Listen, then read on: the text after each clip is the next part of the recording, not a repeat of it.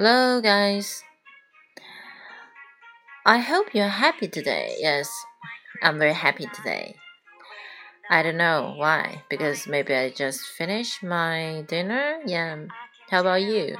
Are you on the way home? Are you are you still working working now or are you on the way back to somewhere? I don't know.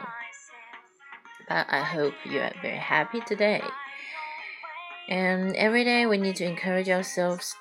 Tomorrow is gonna be a good day, right? Okay, I don't know if you study English every day. If you think, I don't know if you think English is very hard or easy.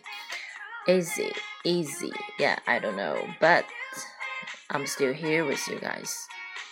And I'm just trying to teach some some four years old children yes hope they can speak out hoping they can have english mind. And normally we always just translate english to chinese and chinese to english but sometimes i think we need to read we need to learn english just from the picture right? From the picture if you can describe or you can draw a paper or you can draw sorry if you can draw something right uh, maybe a girl, maybe a boy. Yeah, just just point out the the elephant. You can say elephant, not just not just say 大象. Then you say elephant.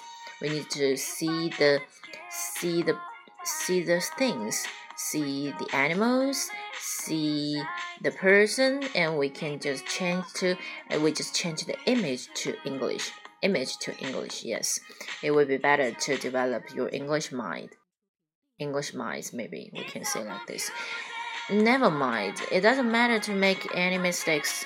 Also, for me, I also can. I also made some mistakes, but it is. Yeah, just let it go. Just, just let it be. Yeah. And every day I wanna and not every day. Sometimes I want to share with you some some things, some my some feelings. Yeah, you also can put your review there. Yes, you can tell me how about your mood today? Are you happy today? Hope you have a good mood. Yes, maybe maybe you're under some pressure, but I hope it will get better, right? Okay, see you next time.